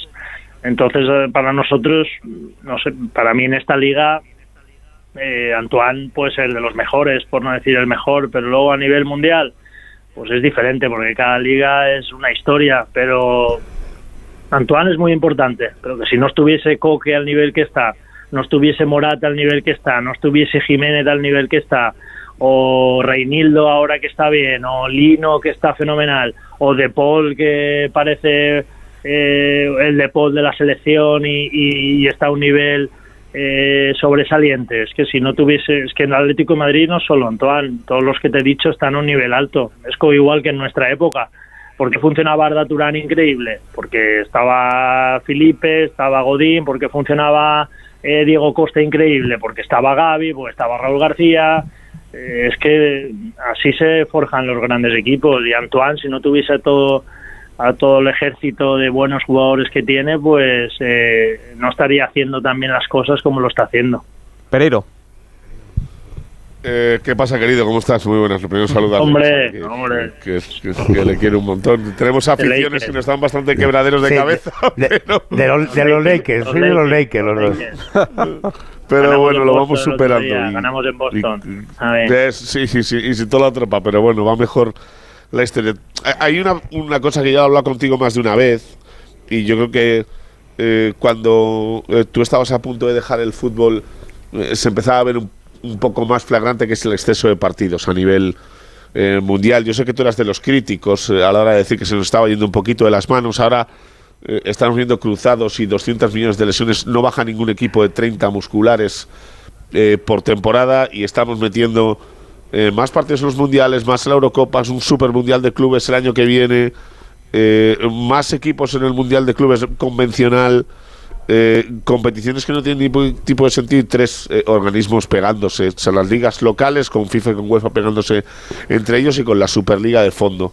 Eh, ¿Tú crees que estamos en el típico punto en el que hay que tener cuidado con cómo tratamos el fútbol o nos quedamos sin él? Porque eh, a mí, tal y como lo veo ahora, el año que viene cambia la Champions, sin ir más lejos, que no sabemos ni el sentido que tiene la fase de grupos, porque si le pides a cuatro por la calle que te lo expliquen, no te lo saben contar. ¿Tú crees que estamos, tú que lo ves desde fuera y que tienes además la gestión de un equipo pequeño, que estamos en ese punto de que como nos pasemos de rosca, la jodemos del todo? Sí, yo estoy de acuerdo en eso. Y yo pienso porque los organismos cada vez más y cada año más la, se quieren llevar más dinero y quieren beneficiarse más y con y en consecuencia los clubes les parece bien porque los clubes eh, eh, entra más en caja y en consecuencia pues los jugadores después pueden pedir mejores contratos. Pero al final esa rueda va perjudicando a todo el mundo y va perjudicando el espectáculo y tantos partidos y la gente cada vez más quiere ver más, no, sé, quiere ver más partidos, más que cantidad, más quiere ver más calidad. Y ahí en ese aspecto estoy de acuerdo y sí que soy bastante crítico de que de que cada vez se juegan mucho más partidos y es una locura. Yo pienso que, que, esto va a llegar un momento que va a explotar. Pues la típica burbuja que hemos tenido aquí, que conocemos muy bien de otros sectores aquí en España, pues yo pienso que a nivel mundial llegará un momento y yo lo comprobé en Brasil. En Brasil es una locura. En Brasil se juegan, eh, no sé si 80, 90 partidos entre unas cosas y otras al año. Si lo vas a Pero, pero. Juan ¿quién lo para esto? Porque si no lo paran los jugadores, no lo para nadie. Pero claro, es que Ya, le gusta ganar más pasta. Sí, pero sí, pero los jugadores al final se deben a los clubes. La verdad que eso es muy difícil, ese enigma es muy difícil de descifrar. Eh, nosotros hoy no lo vamos a parar, pero bueno, al menos diciéndolo, a lo mejor hacemos un poco de ruido y creo que tampoco, pero va a ser difícil, pero pero hay muchos partidos, la verdad. Eh, hablabas antes de la... Sí, No, quería decir que el, el que menos se piensa para mí, para mí, porque he sido jugador, es en el jugador mismo. Porque el jugador no puede hacer frente a, a tantas competiciones, a tantos partidos, y por eso hay lesiones. Porque el tiempo de recuperación no es el mismo que antaño. Nosotros jugábamos antaño, yo qué sé, 10 eh, miércoles en, al año o 20, pero ahora es miércoles, domingo, miércoles. Esto es, es brutal. Sí, estoy de acuerdo totalmente. Los jugadores, pero a los que menos caso le van a hacer los jugadores, porque al final los organismos, pues ahí se meten y, y hablando mal y rápido se la llevan y no, y no- tampoco les preocupa mucho. ya. Hablabas antes la de la... Supercopa esta. Claro. Por ejemplo. La Superliga esta. O el- o el también, Supermundial sí, de se- clubes que van a hacer ahora, El pues. Supermundial de clubes y el Supermundial de su madre que los... Es que es así, al final hay muchos organismos de, de por medio y tristemente lo último que piensan es en los futbolistas. Hablabas antes de la importancia de, de Coque. Quiero que escuches unas declaraciones eh, acerca de su futuro, de su renovación en, en Movistar. Se habla mucho últimamente de, qué va a pasar con Coque porque termina contrato esta temporada. Eh, hay mucho nerviosismo en los aficionados del Atlético de Madrid. ¿Va a ser la última temporada de, Coque en el Atlético de Madrid? No lo sé, no lo sé, esa es una buena pregunta, pero bueno, solo pienso jugar mañana contra el Madrid, que tenemos un gran partido y, y bueno, cuando haya que hablar de la renovación se hablará, ¿no? Ahora mismo centrado en ganar, que es lo más, lo más importante para, primero para el equipo y también luego para, para mí, ¿no? Que siempre, siempre me gusta ganar contra el Real Madrid. El aficionado del Atleti tiene que estar nervioso, ¿tú crees, con el futuro de- del capitán? Hombre, es que ese no lo sé, no me ha gustado nada.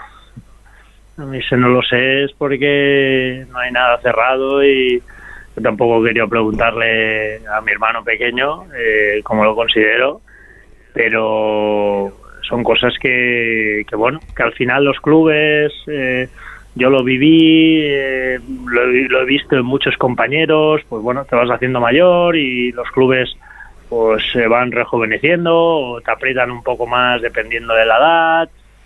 Eh, ahora que estoy en un club y que estoy como vicepresidente y con gestión, pues también tengo una perspectiva diferente y lo miro a través eh, pues de esa ventana como club, como empresa y bueno, pues no lo, no, no, no minimizo un poco eh, el, no sé cómo te lo diría, el poder eh, llegar a estas situaciones y que no sean algo eh, muy, no sé, que, que al jugador le pueda perjudicar mucho o que sea una falta de respeto para el jugador, sino simplemente porque los clubes, pues bueno, tienen sus planes y espero que en los planes de Atlético de Madrid pues eh, esté, la, esté Coque para muchos años más, pero que si no está Coque, pues bueno, pues si se tiene que marchar el capitán, pues lo vamos, se va, no sé, quiero decirte, se va a querer igual y se va a marchar como se han ido otros capitanes, se ha ido Gaby y se ha ido Godín y, y después de ellos ha venido Coque y después de Coque pues vendrá eh, otro jugador que esperemos que también sea emblemático y capitán y bueno, hay que quedarse con lo bueno que ha tenido un jugador y, y Coque ha hecho tantas cosas buenas que, que, bueno, yo a mí eso no, no me preocupa si tiene que ser este año dentro de tres, para mí ojalá sea dentro de tres, pero bueno, si tiene que ser este año pues nos quedaremos con todo lo bueno que ha hecho Coque. Pues sí. Tengo dos últimas, eh, espero que no, que no sean muy difíciles. Eh, La primera, tú tienes claro quién debería ser el relevo de- del Cholo, ¿no? ¿Lo tengo claro? ¿Lo tienes claro? No, es una pregunta. Ah, yo no, no, no. ¿No? No. Te escuché en una entrevista eh, nombrar a, a un exfutbolista, ex capitán de, del Atlético de Madrid. Para Gaby, vamos. A o sea. Dijo Gaby. Ah, Gaby, Este- que lo tengo claro. Ah, no, no, no, sí, hombre, no, sí, pero lo dije así, que tenía que ser el sucesor Gaby. No, que le veías, que le veías con, con opciones Ah, cuando te vale, preguntaron. vale, vale. No sé si lo sigue manteniendo, si le sigue viendo. Yo a día de hoy ya tengo, pues eso, yo tengo dos candidatos, que son el niño y son... Ah, Gaby. vale, vale, o sea que ahora, vale, tenemos una lista nueva. No, no, no, que Gaby podría serlo. Porque Torres está ahí. porque- no, porque Torres me, también. pregunta- me preguntaron por Gaby, por lo del Getafe, que qué tal me parecía eh, que estuviese Gaby en el filial y dije que yo ya veía a Gaby como, no sé, ya lo veía jugando y después de jugar ya lo veía como entrenador y que podría ser un grandísimo entrenador y ya lo está haciendo muy bien ahí en el Getafe, en el filial, en el B. Y el niño igual. Yo del niño no me lo esperaba, pero no sé, yo creo que se van a dar ahí, se van a dar de tortas ahí entre los dos para ver quién es el, el próximo entrenador del Atleti. A mí, a mí de los dos me encantaría cualquiera de los dos o que tengan épocas diferentes, pero para mí serían grandes entrenadores de- del Atlético de Madrid. Estoy convencido de que lo harían, de que lo harían muy bien. Sí, además es que me imagino el, el Metropolitano con, con Gaby en el banquillo o con, o con el niño. eh, ya esa imagen ilusiona y, y mucho. a- Habría una sintonía parecida como son diferentes, porque Sí. son diferentes al Cholo y cada uno su época, su forma de ser, su personalidad, pero eh, nosotros en el Atleti, no sé, creo mucho ahí en el sentimiento que pueda tener, claro, ese sentimiento tan, tan de, de identidad, de pertenencia que ha causado el Cholo, eh, y que otros entrenadores no lo han causado, pero sí con Quique se ganó títulos, eh, pero que ha habido muy pocos entrenadores, eh, muy pocos por no decirte ninguno, que, que hayan entrado, Radomir Antique en su día, pero que, claro, el Cholo ha llegado, ha llevado al, ha llevado al, hasta, hasta lo más alto el sentido de pertenencia y yo pienso que parecidos al Cholo pues son Gaby y Fernando.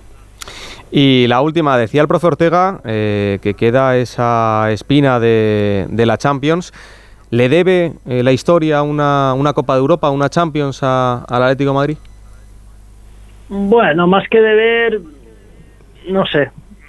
Al final hemos jugado esas dos finales, las perdimos por diferentes situaciones.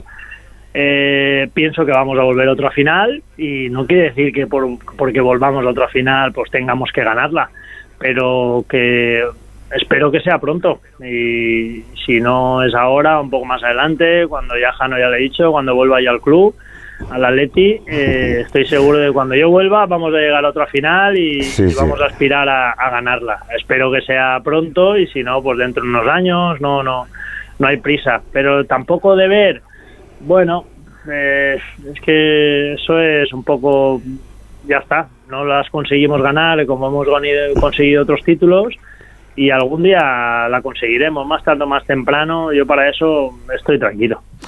Pues La, la ganaremos con Juan Fran de director deportivo y Ah. pues a ver si con Gaby o Fernando Torres en el Ojalá. banquillo, ¿eh?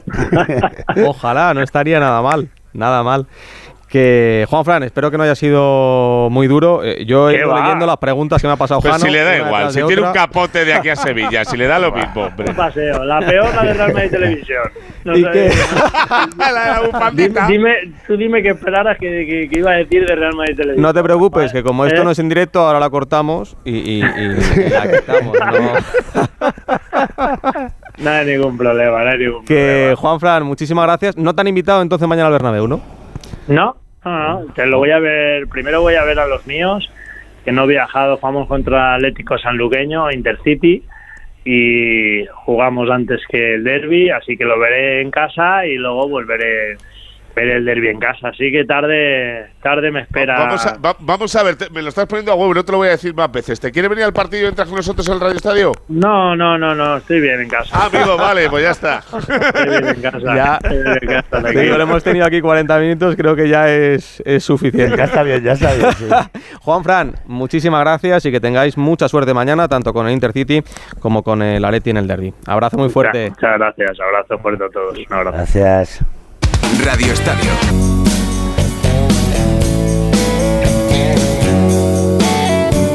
Bajando por donde los garitos, dejándome caer por la cuesta abajo, he estado tan solito hasta que te he encontrado. Y tocando en el telefonillo dices que aún te queda para un rato. No soy yo que tengo que decir lo que ha hecho Simeone el Atlético de Madrid. Ha construido algo importante. Eh, yo lo único que puedo hablar de la relación que tengo con Carlos, que es una persona inteligente y muy capaz, y aprender sobre todo.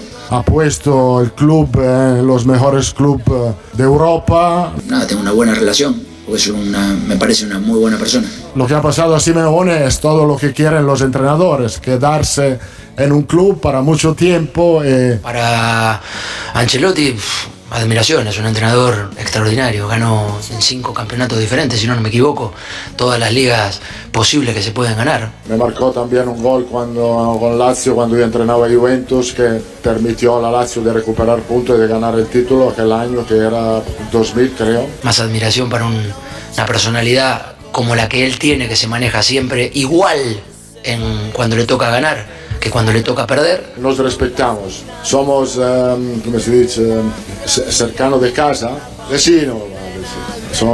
entonces a veces nos vemos. Entiendo que es un rival de los mejores, no pierde nunca o pierde muy poco. Tiene una gestión de vestuario muy buena por su entrenador.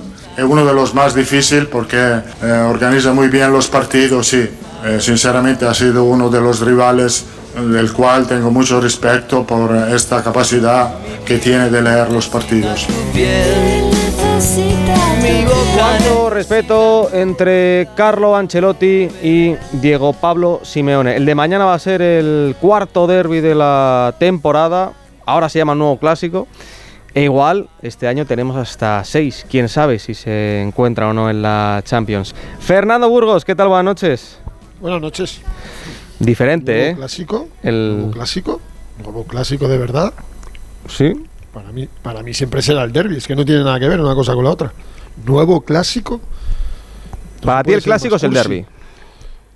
No, no, para mí el derby es el derby. Sí, lo ha sido toda la vida. Qué clásico, ni qué gaitas. Nuevo encima. Pero si esta historia lleva ciento veintitantos años. Hombre, no, no, no, no. Este es el derby de, de Madrid. Punto y final. Y no tiene nada que ver ni con el clásico, ni con la clásica, ni con la... No sé, es que eh, llevamos esta temporada, le han preguntado a Ancelotti por este término dos veces antes de enfrentarse al Atlético de Madrid. Alguno no tenía con la primera vuelta, se lo ha preguntado en la segunda. Es que es absurdo. ¿Qué es más importante, el clásico que el derby? ¿Por esto es un nuevo clásico? Pues no, no, no. No es más importante eh, el, el, clásico que el derby. El derby es, pues eso, el derby algo diferente, no tiene nada que ver. De hecho, en el Real Madrid, de toda la vida, esta junta directiva, este presidente, el gran rival ha sido siempre el Atlético de Madrid. Siempre. De hecho, les cuece más perder contra el Atlético que contra el Barça. Bueno, eh, antes de, ahondar en el tema, eh, Ancelotti, que le ha contestado a, a Xavi después de esas declaraciones, hablando de liga adulterada, muy elegante como siempre, ¿no, Carleto? Bueno, yo creo que hoy se ha, se ha mordido la, lengua. No ha habido una reacción institucional después de las barbaridades de Xavi de la Porta, que merecen una respuesta del club, no de, su entrenador, ni de su capitán, ni, de, ni del goleador, ni del defensa central, no. Se merece eh, una respuesta de club institucional y hoy Carlo pues ha querido responder más que en nombre del Madrid, escuchan su nombre. Pienso que yo soy un profesional y como profesional no quiero bajar a este nivel por respecto al fútbol español. Entonces no preguntas más de esto porque no quiero bajar.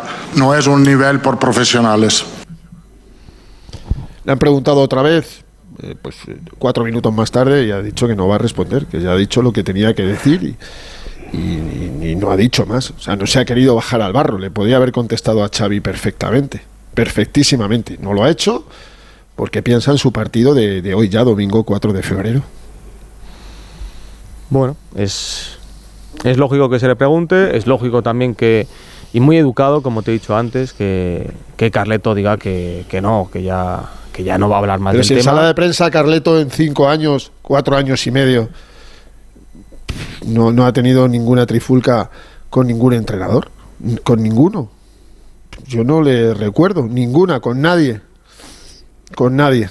Se lleva fenomenal con todos. De hecho, lo demuestra. El baño y masaje que han tenido el Cholo y Carleto ha sido espectacular en este documento sonoro, espectacular. Bien con todos. Y alaba a todos y cada uno de los entrenadores. Por cierto, si Ancelotti cumple su contrato serían siete temporadas en el Real Madrid, porque va camino de la quinta para cumplir cinco años. Pues en los últimos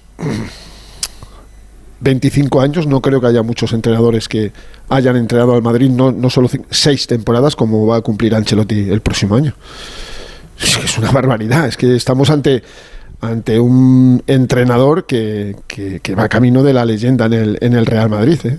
Está a tres títulos de Miguel Muñoz y si no se tuerce la historia yo creo que le va a superar en los próximos años. Muñoz hizo, consiguió 14, Carleto lleva 11 como Zidane es que estos son palabras mayores, señores.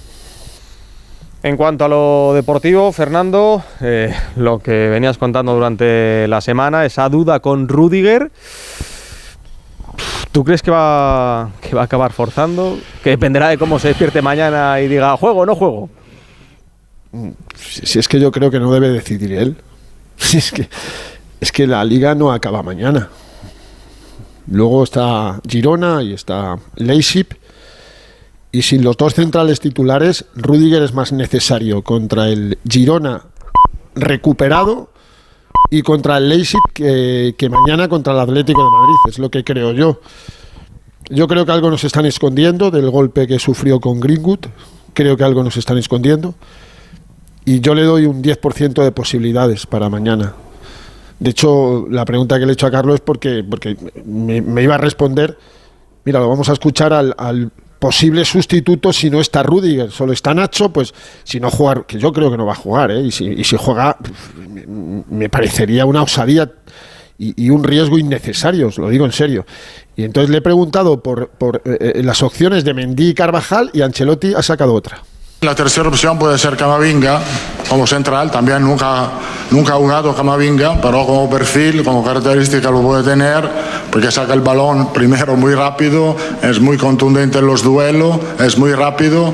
Creo que el trabajo de central, el trabajo de pivote es más sencillo, es el más sencillo en el fútbol, porque ahí tiene que utilizar mucho más la cabeza que la energía. Entonces creo que los tres lo pueden hacer bien. Quique Yica Pereiro, para vosotros, ¿cuál sería la, mejor opción? Dice Fernando lo de, lo de no forzar, porque es algo lógico, es que el Madrid no se está jugando el, título mañana. Sí, pero yo, no arriesgaría tampoco. Ortego, dice Yica que no arriesgaría. ¿Quique? Yo creo que si Rudiger está bien, Rudiger va a jugar. Y si no, yo pondría a Camavinga. ¿A Camavinga? Es que lo, lo, comentábamos el otro día en Radio Estadio Noche. Mendy sería una opción más, más lógica. No me gusta.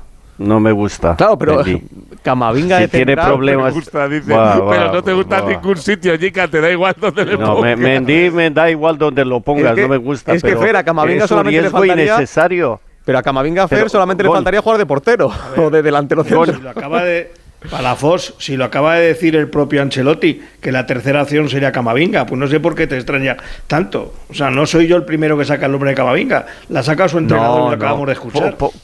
porque Enrique tiene razón, es rápido, es fuerte, es contundente, va bien de cabeza. Y saca bien el balón. Eh, saca, bien el balón. Si Chuamenillo, creo para mañana te, te descabalga un poquito el centro del campo si no lo tienes a él. Me parece una locura ponerlo de de, de central para luego tener que tirar de un gol y algo de eso en un partido que ya te ha pasado, ya has perdido. Valverde Cross.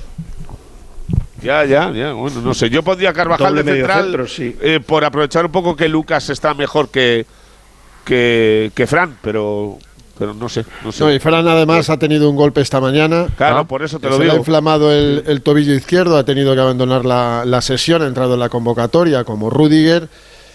Pero hay, es que lo de, lo de Rudiger, que no está bien, y si juega mañana no va a estar bien, es forzar, si se quiere forzar que se fuerce, no está bien. Ese golpe es irrecuperable en 72 horas. Repito, irrecuperable. Si juega como tantos otros que han jugado infiltrados, ahí no se le puede infiltrar, evidentemente, pero digo que, que se juega en, en condiciones físicas no óptimas totalmente, pero hay una opción que a mí me, cuadra si pone finalmente a Camavinga con Carvajal, Nacho, porque el central diestro tendría que ser Nacho y, y en el lateral izquierdo, hay una opción que, utilizó el, otro día y que, puede ser perfectamente, que es Cross, Valverde, Bellingham y arriba eh, Vini, Rodri y Joselu. Ya el otro día jugó eh, Bellingham, hoy ha dicho, de hecho, Ancelotti que la opción de Joselu estaría bien para las acciones a balón parado, porque el Madrid perdería a Rudiger Claro, para defender también. Claro, para defender Claro, exacto. Claro, para defender córner, para defender faltas laterales y que, y que no sería una mala opción. Yo esa opción no la, no la veo evidentemente descabellada ni descartable porque eh, yo no veo Cross Modri juntos si juega Camavinga de central, es que no lo veo no, no, es una Cross Modric, Valverde, es que no lo veo, Cross Modric, es que no me parece un matrimonio que ya no marida en el, en el Madrid juntos de, inicio y el otro día Modric, acordaros, jugó los 90 minutos contra el Getafe. Hmm.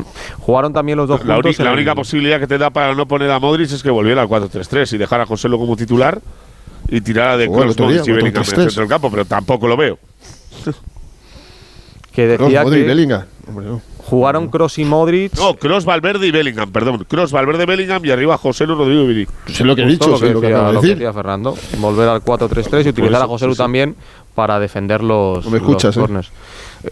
No, pero a ver, es que la, la, ya, ya, ya, ya, estabas pendiente de otra cosa. a ver, la situación que hay aquí es, es, es, muy fácil. Es que lo ha dicho Ancelotti, el partido es importante, pero para el Madrid, para nada determinante. Es que, es que yo fijaros lo que os digo. Es más importante el partido del próximo sábado para el Madrid que el de mañana. Para mí, mucho más importante la visita del Girona que, la visita del Madrid. Acaban siendo seis puntos, entre comillas, lo de lo de el próximo fin de semana, jugándote, jugándote la liga. Sí, sí.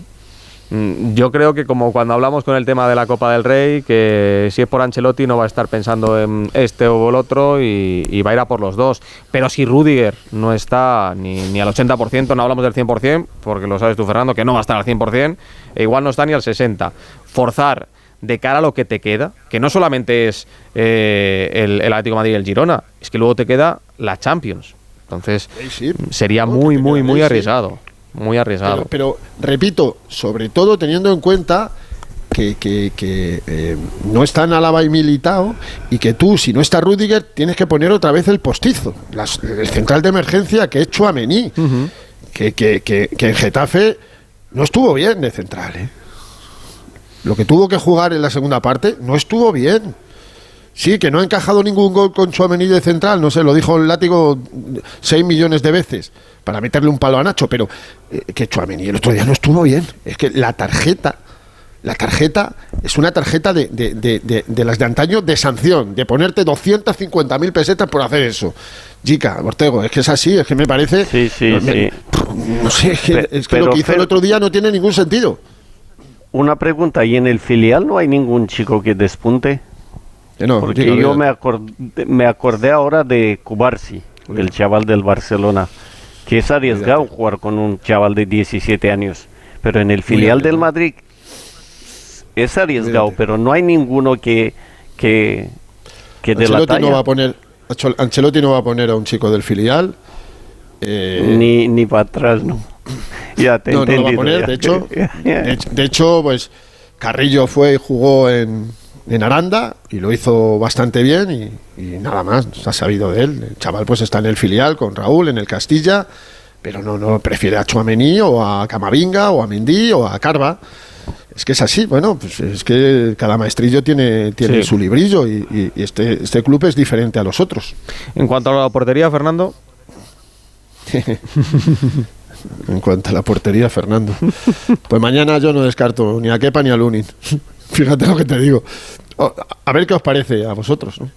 Salvo que sepáis la alineación, evidentemente, quién va a jugar el portero. Está abierto el micrófono. Es un 50%, pero, es que al final... No, no, no, no, pero si, si tú escuchas a Carleto...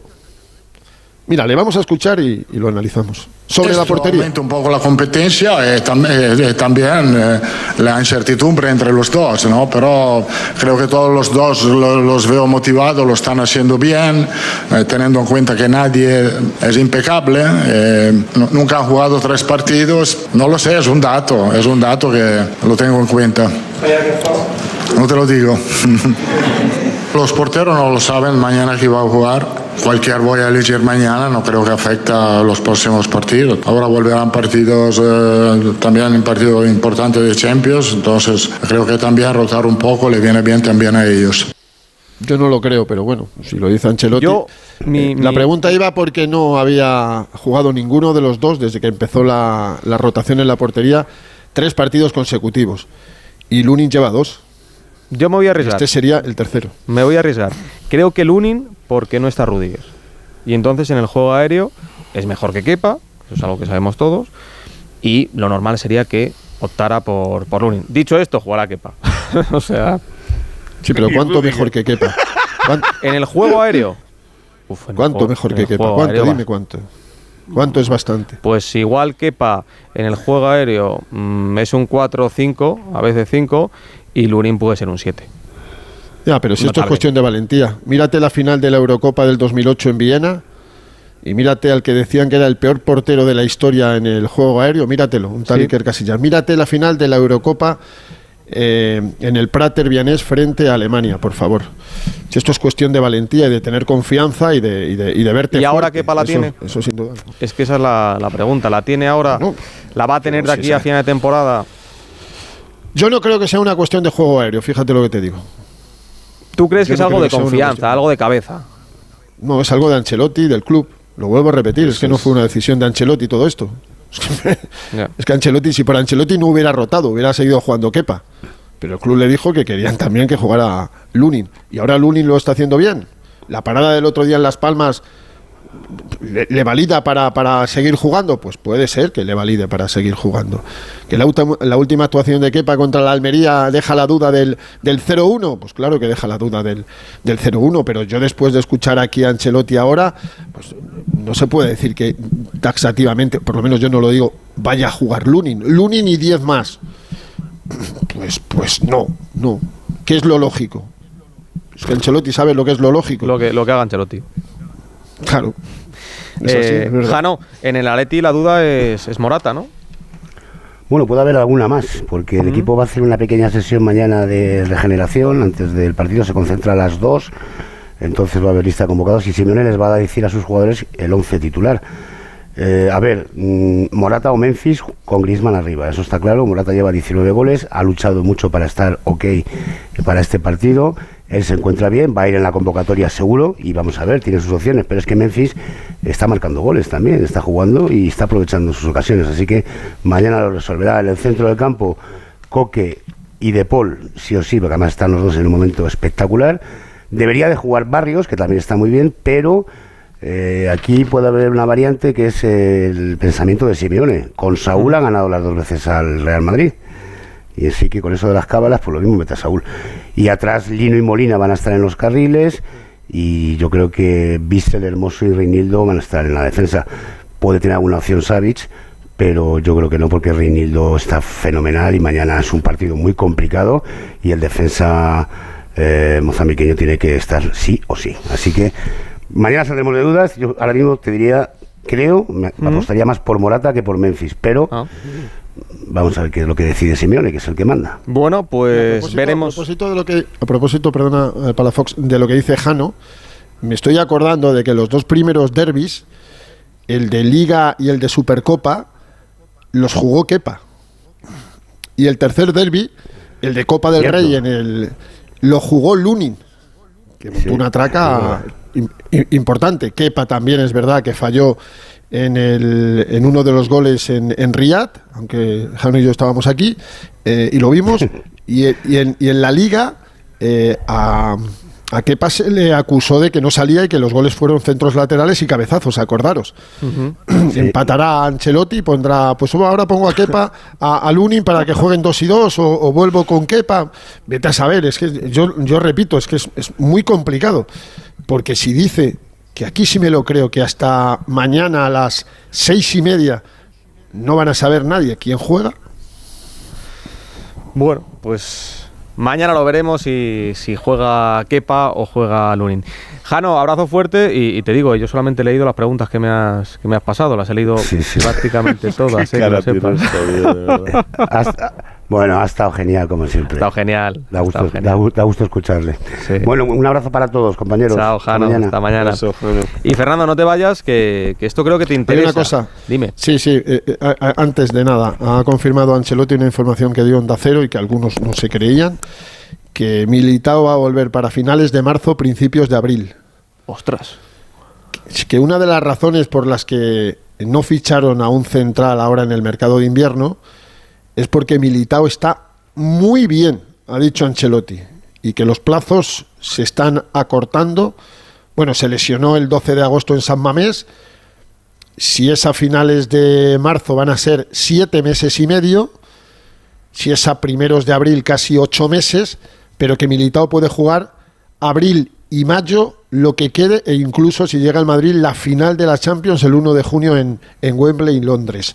O sea, fíjate, ¿eh? Fíjate, alguno no se lo creía y dijo que Militao no iba a jugar más esta temporada. Bueno, pues serían buenas noticias para el Madrid, para Ancelotti y eh, para Militao.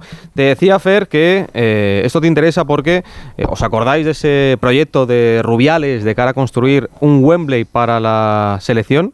Un Wembley, como si aquí en España no hubiese estadios mejor, ¿no? suficientes. Rafa Fernández, ¿qué tal? Buenas noches.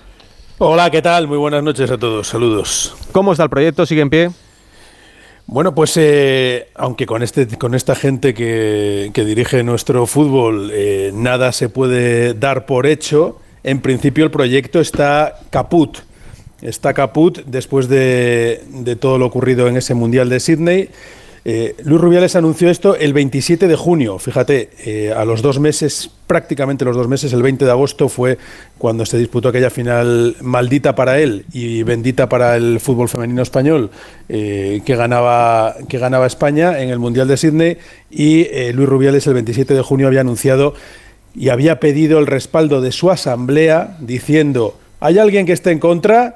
Pues entonces me doy por aludido, tengo el respaldo de todos ustedes. Maravilloso, pues así fue. eh, iba a hacerlo en Torrejón de Ardoz. La información que tenemos en Onda Cero. Iba a ser un proyecto en el que se iba a comprar un suelo por 20 millones de euros y tenía prevista una inicial inversión de más de 100 millones para la construcción de un estadio en torno a los 40.000 espectadores. Había elegido Torrejón de Ardoz, entre otras cosas, por algunas personas que le habían estado influyendo y alguna empresa que le había asesorado durante año y medio a la federación con un contrato por el que cobraban 12.000 euros mensuales. Eh, la verdad es que era un proyecto que muchos eh, han calificado dentro del fútbol, del entorno del fútbol, que iba a ser, eh, bueno, pues lo que se denomina, entre comillas, casi un mini pelotazo. Lo de la ciudad deportiva es otra cosa, ¿no? Sí, vamos a ver qué pasa con la ciudad deportiva porque eh, en las Rozas eh, es algo evidente que la residencia se queda pequeña cuando llegan las selecciones de diferentes categorías y masculina, femenina, fútbol sala, eh, categorías inferiores. no hay espacio, hay que irse a hoteles.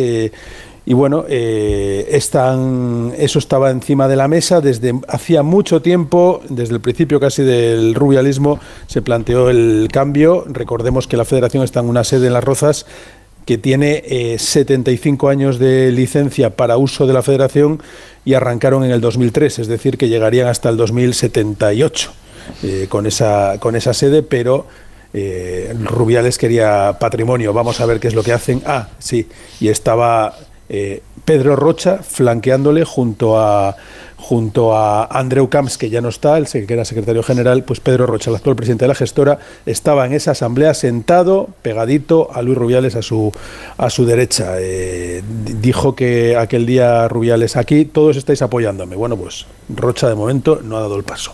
Pues ahí está la noticia de Rafa Fernández. Mañana eh, toda la información en onda. Rafa, abrazo fuerte. Un abrazo. Fer, eh, me tenías que apuntar algo sobre la selección, ¿no? Sí, ah, vale, vale, sí, sí, sí, sí. Ya están prácticamente confirmados los, bueno, están confirmados los dos rivales de la ventana de antes de jugar eh, la Eurocopa.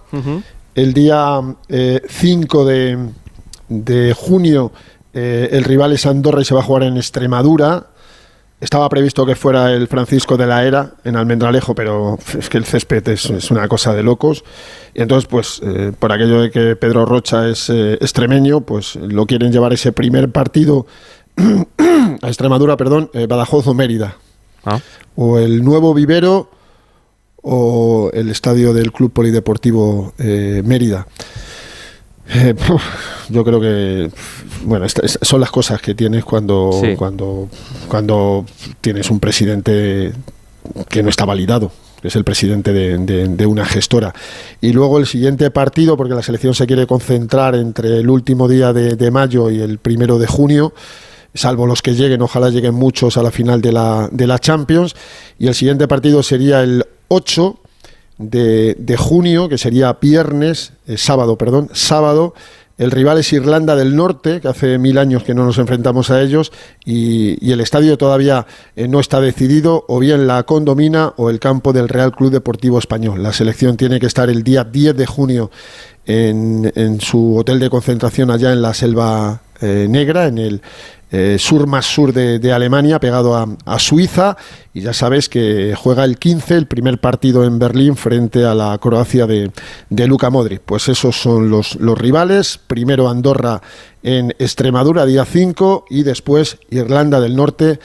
Eh, el día 8 o bien en Murcia o bien en el campo del Real Club Deportivo Español. Y ya sabes que en la ventana de marzo los rivales son Colombia, en el Estadio Olímpico de Londres, es una cosa de locos, no, lo entenderé nunca, y luego sí, vamos a jugar en Madrid eh, cuatro días después, el 26 de marzo, en el Estadio Santiago Bernabéu, un partido que le apetece a mucha gente frente a la Brasil, de, de animar, iba a decir, no va a estar, de Rodrigo y de Vini. Estos dos toquemos madera. Toquemos madera, toquemos madera.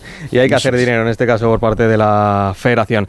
Pues eh, Fernando, Quique, Yica, Pereiro, abrazo muy fuerte y a descansar. Nos escuchamos mañana. Gracias. Abrazo grande.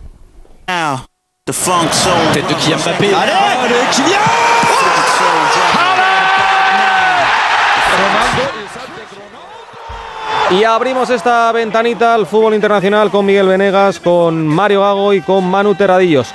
Venegas, eh, hoy no hemos tenido una gran jornada en la Premier, pero. Lo tú, ha sido una para ti sí, para ti sí. Ha sido, preciosa. Escucha, 2-2 el Everton Tottenham, 4-1 el Brighton al Palace. Y el 0-5 del Vila. el Newcastle Luton, 0-5 el Aston Villa el Sheffield Tú te has divertido. Yo me lo paso muy bien. es, verdad que, los grandes juegan mañana. Yo espero más mañana. Bueno, bueno, pero a veces pasa que mañana juegan el Liverpool y el Arsenal, que primero y segundo, pero a lo mejor... Que igual es un 0-0. Puede ser. Hombre, hay pocas posibilidades, ¿eh? yo creo que va a ser un bonito partido. Pero lo de hoy, la verdad es que para las previsiones que había, ha sido un gran espectáculo. Yo te iba a tirar un poquito por la Bundesliga, que a mí me está encantando, sobre todo porque eh, el Leverkusen no, no afloja ha debutado hoy con el conjunto de Xabi Alonso Borja Iglesias. Sí, y es verdad que no, se nota que todavía tiene que encajar. Se, le ha visto muy voluntarioso, muchos desmarques, mucho correr detrás de la pelota en la presión, pero es verdad que le buscaban poco, le encontraban poco, ¿no? Ha tenido una ocasión, al final es verdad, pero bueno, ha jugado todo el partido, lo que yo creo que significa que Xabi Alonso, lo que quiere es que se, se, meta en el equipo, ¿no? Y que el próximo día, pues a ver si lo vemos un poquito más entendiéndose con sus jugadores. Es un equipo, es el Leverkusen que juega muy de memoria, que tiene unos resortes muy establecidos y en eso es lo que, donde se tiene que meter él. Bueno, y Harry Kane que lleva 24, goles, bota de oro. Partidos. No se le ha olvidado el tema de. No, da igual que el Bayern esté en crisis, que está, aunque esté solo a dos puntos del Leverkusen, él sigue con lo suyo. creo que son números del mejor Lewandowski. ¿eh? eh Mario, en, en, Italia, la Serie estoy repasando los resultados de hoy, que hemos tenido dos partidos sin, sin goles y otros dos con, con un mm. puñado de goles, pero yo estaba pensando más en lo de, en lo de mañana ¿no?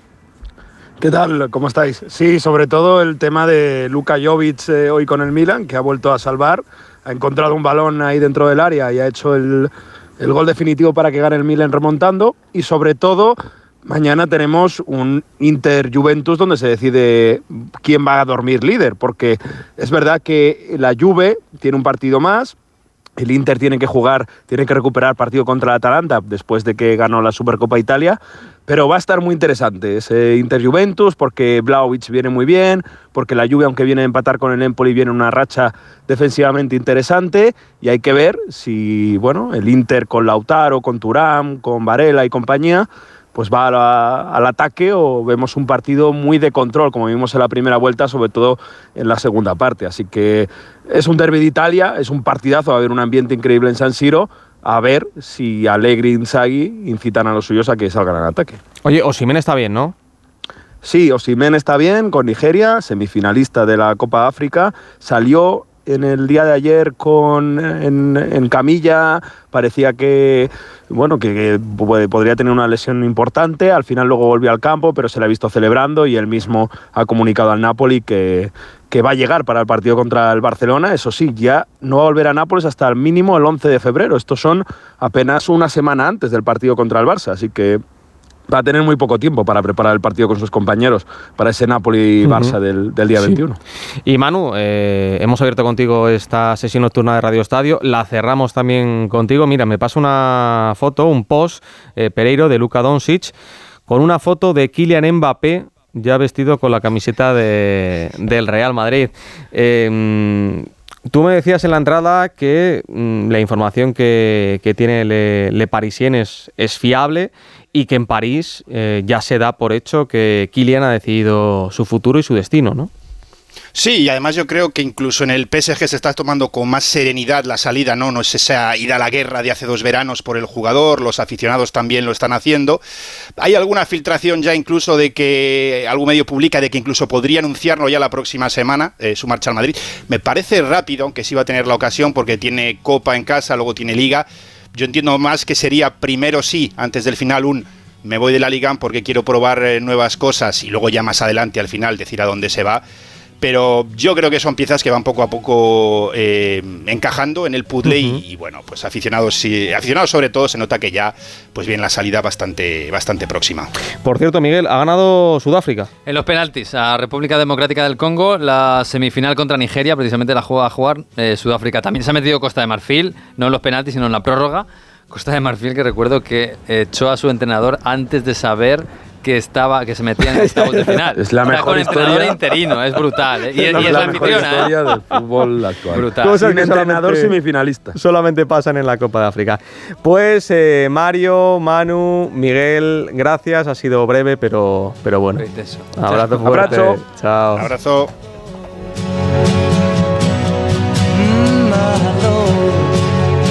Oye, por cierto, ya tenemos canción para Eurovisión. Ha ganado Nebulosa con la canción Zorra. Sí, con, ese título va a ir a Eurovisión. Pues hasta aquí esta sesión nocturna de Radio Estadio. Ay, vaya sábado, ¿eh? Vaya sábado. Con Miguel Venegas en la producción, con nuestro querido Javi Latorre en la técnica. Les dejamos con la Rosa de los Vientos. Nosotros volvemos mañana con más Radio Estadio a partir de las 3 de la tarde. Chao, chao.